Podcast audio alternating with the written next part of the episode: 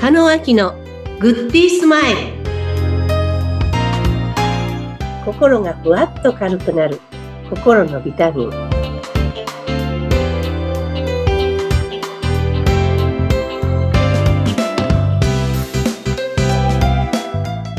皆さんこんにちは加野明ですインタビュアーのズッピーことズシ秀次です。加納さん、今週もよろしくお願いいたします。はい、よろしくお願いいたしますはい。えー、加納明のグッディースマイル、心がふわっと軽くなる心のビタミン。今日のお題なんですが、自慢できることは何ですかというテーマでお話をいただきたいと思います。はい、自慢できること。うんうーん。ね自慢できること何ですかって質問もなかなかされないですよねそうですね。うん。ねあなたの、うん、PR は何ですか強みは何ですかっていうと、うーんって考えていますけど、自慢できることありますかってね。うん、はいうん。でもこう誰しも人に褒められたら嬉しいしはい。うん、なんか、やっぱりそのためにありがとうってお客様の喜ぶ顔顔が見たくてこの仕事をしていますとかいうフレーズすごく多いですよね。うん、確かにそうですねう。んはい。う美味ん。しかったよとかね。うん。うんなんか、こういうふうにしてもらってありがとうとかね。はい。そのありがとうを聞きたくて皆さんお仕事をしてらっしゃると思うんですけども、はい。でもその中で、その通りだよって、だってそれ頑張ってるもんとかね、うん。言われて当然だよってどっかにあると思うんですよ。うん。うん。みんなそう言うしって。はい。はい。そうそうそう、そこって、あんた分かったって、そうなの私、みたいなとこってあると思うんですね。うん。でも、そこに意識向けてない。まあ、意あありがとう識向けごてざいいない。ます。うん。うんありがとうございます。で、さりげなく終わってしまう。うん。これも全部紙に書いてほしいんですよ。紙に書く。はい。こう言われた。あんなこと言われた。うん。こういうこと言われたうん。多分、子供の時から考えるといっぱいいると思うんですね。はい。うん。うん。それの時の嬉しさって覚えてると思うんですよ。うん。でも、悔しかったことはすぐ思い出すんだけど、うん。嬉しかったことってなかなか思い出せない。はい。だからこの番組聞いてくださったこと、このをきっかけにね、うん。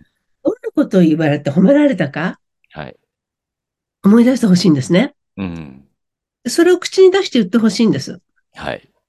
私、すこの頃よく思い出すのが、その母の兄弟がね、いっぱい集まった時に、うん。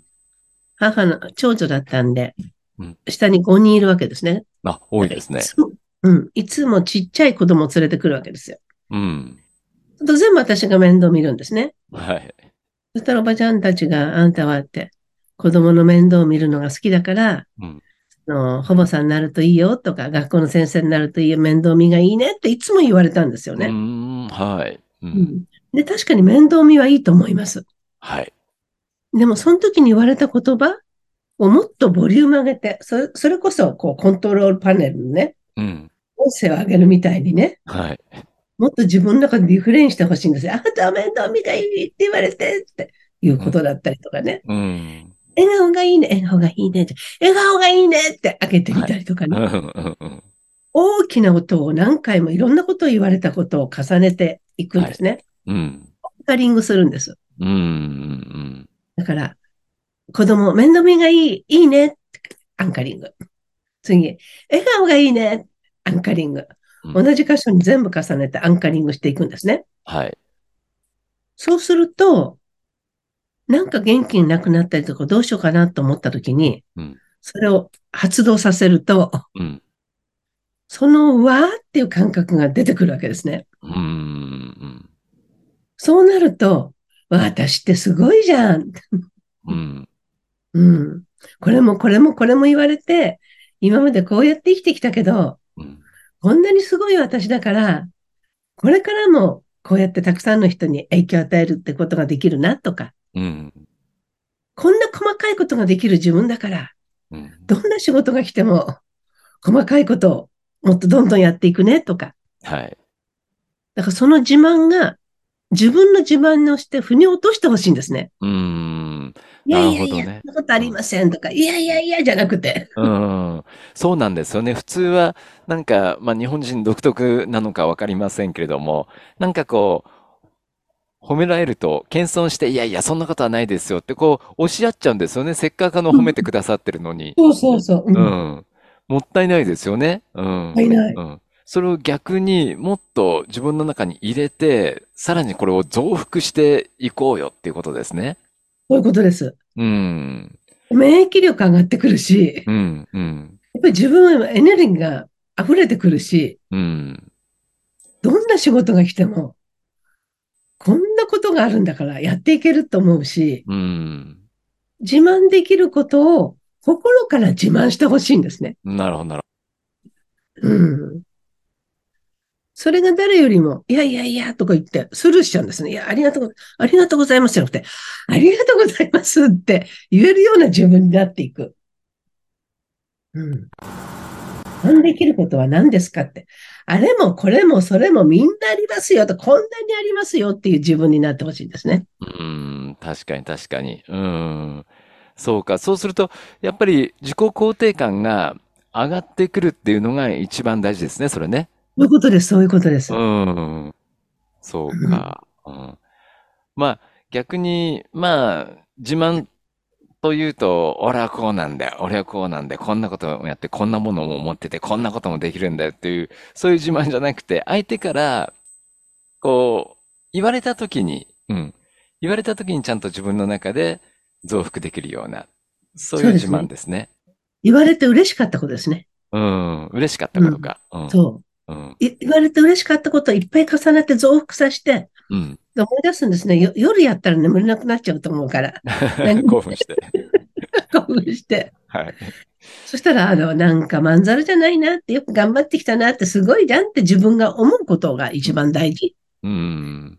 いやいやとか言ってたら、腑に落ちてないから、うん。なんか俺ダメなんだよの方が勝ってしまうかもしれない。これ先大丈夫かなっていう方が勝っちゃうかもしれない。うん。そううだ。ん。うん。うん。